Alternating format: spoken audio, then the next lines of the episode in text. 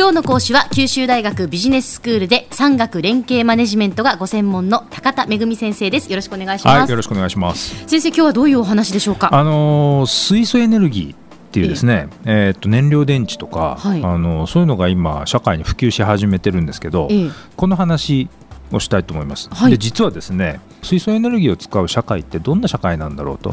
いうことで、うん、まあ、いまいちまだ一般の方ってピンとこられてないと思うんですけどもで、ね、専門家もその社会像をずっと描いてどんな社会になるんだろう、えー、こんな社会だっていうのは描いているんですけれども、はい、で実はあのアメリカでですねエネルギー省がスポンサーをやっている学生向けのコンテストがあって、はい、水素社会を描描いてくださいっていう。でそのコンテストでなんと今年旧大の学生がですねのチームが優勝してしまいまして。わあすごい。おめでとうございます。ということでその話をしたいと思います。わ、はい、かりました。今ですね家庭用に例えば燃料電池システムとかがまあ少しずつ普及し始めていて、はい、でそういったあの都市ガスとかですね灯油とかから水素を取り出して、うん、それを原料に燃料電池で、えー、電気を発電すると。いう仕組みがですね、まあ、少しずつ普及してるんですね、はい、でそれからあのよく燃料電池自動車なんていうのは1台1億円とかって言われてますけども、はいはい。この開発も実は今急速に進んでいて、2015年をターゲットに市場で購入可能なレベルの燃料電池自動車を市販するともう宣言しちゃってるんですよ。もうじゃああと2年後にはっていうことなんですね、市場で購入可能なっていうことでいうと価格帯って、まあ、例えばその高級車5600万とかぐらいの値段になるんじゃないかと言われてるんですね。はい、でまあそういったことを地域としても後押ししようということで、うん、福岡県やなんかが中心になってこの福岡ってあの水素エネルギーを積極的に活用するその水素社会っていうのを構築して進めていきましょうということをずっと長くやっているという活動があるんです。はいでまあ、この時ちょっと必要なのはあの、はい、注意が必要なのは、えっと、全てのエネルギーがじゃあ水素エネルギーに置き換わるかというと、うん、まあ、そんなことはないとい。うことなんですね。はい、で相変わらずやっぱり石油もあるし太陽光発電とか風力とかっていう新しい、うん、えー、エネルギー源もあるし、まあ、従来のダムを作って水力発電っていうのもあるし、うんはい。まあ、いろんなエネルギー源があるんですけれどもあの水素の場合はですねそのどの部分を担うのか社会のどの部分を担うのかっていうのが今いろいろと考えられてるってことなんです。はい、であの水素っていうのはですねもともと原料があって例えば天然ガスとかですね。でそういう原料から水素を取り出す。そうするとその原料が手に入りやすいところじゃないといけないと、はい、いうことがあるわけです、えそれからじゃあ実際に水素を作ったとしてそれを輸送するとかそれから保存するっていうのが必要なんですね、はい、でそれが実はその水素社会ってどんな姿どんな使われ方をするのかっていうことなんです。で九州大学ビジネススクールと、えそれから工学部の水素エネルギー専攻の学生を対象にしてですね、はい、ここ3年ぐらいその水素社会を描くっていう研修プログラムをやってるんですね。え要はビジネスの人たちが、えー、技術のこと全く知らずに、うん、あるいは技術の人たちがビジネスのことを全く知らずにっていうのはお互いに損なので、はい、その両方を混ぜ混ぜして、えー、一緒に研修やりましょうと、お互い持ってるものを持ち寄って、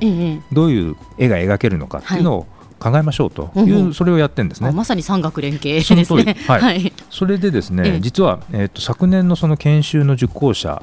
が、アメリカのあの水素社会を描くコンテストに応募をしましてですね、ええそこで最優秀賞を取ったということなんですね。本当にすごいことですね。これはもう大変嬉しいことだし、私自身も大変驚いたんですけども、はい、今年のテーマはですね、アメリカの北東部、はい、あのボストンとかニューヨークとかワシントンとかにおける燃料電池自動車向けの水素ステーションっていうのを作らなきゃいけない。その設置とか普及計画を作ってくださいっていうのがテーマだったんですよ。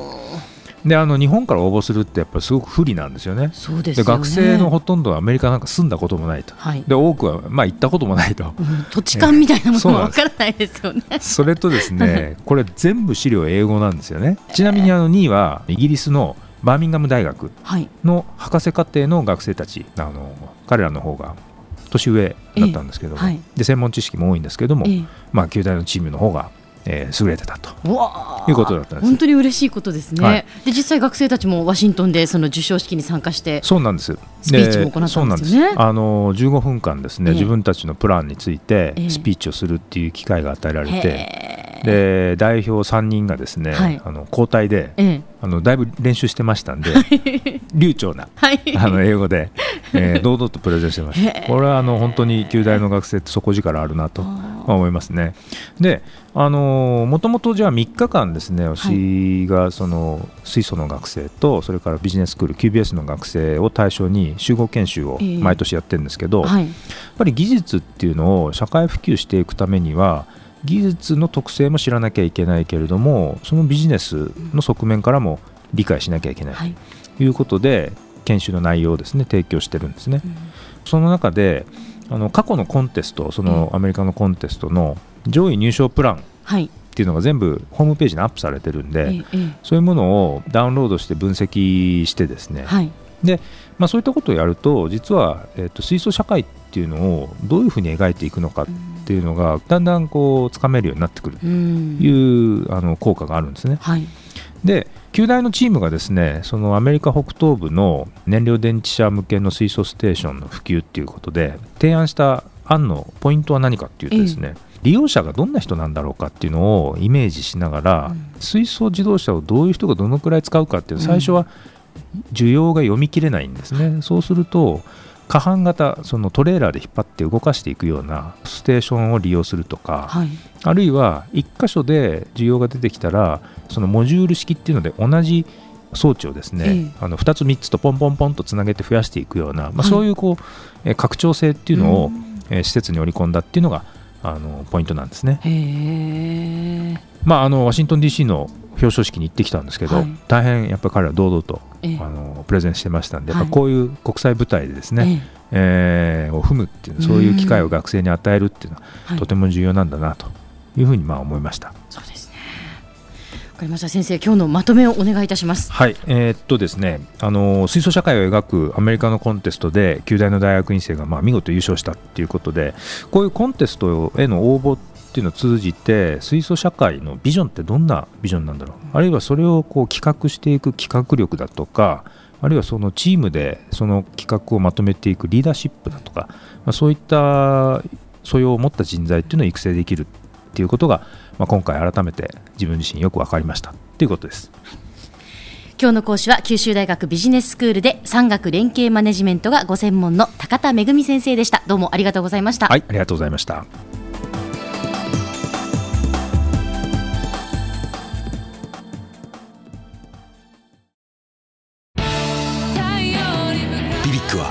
九州で生まれ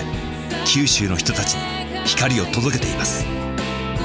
九州のお客様が光り輝くように。それが QTnet の変わらない思いです。キラキラつながる「QTnet」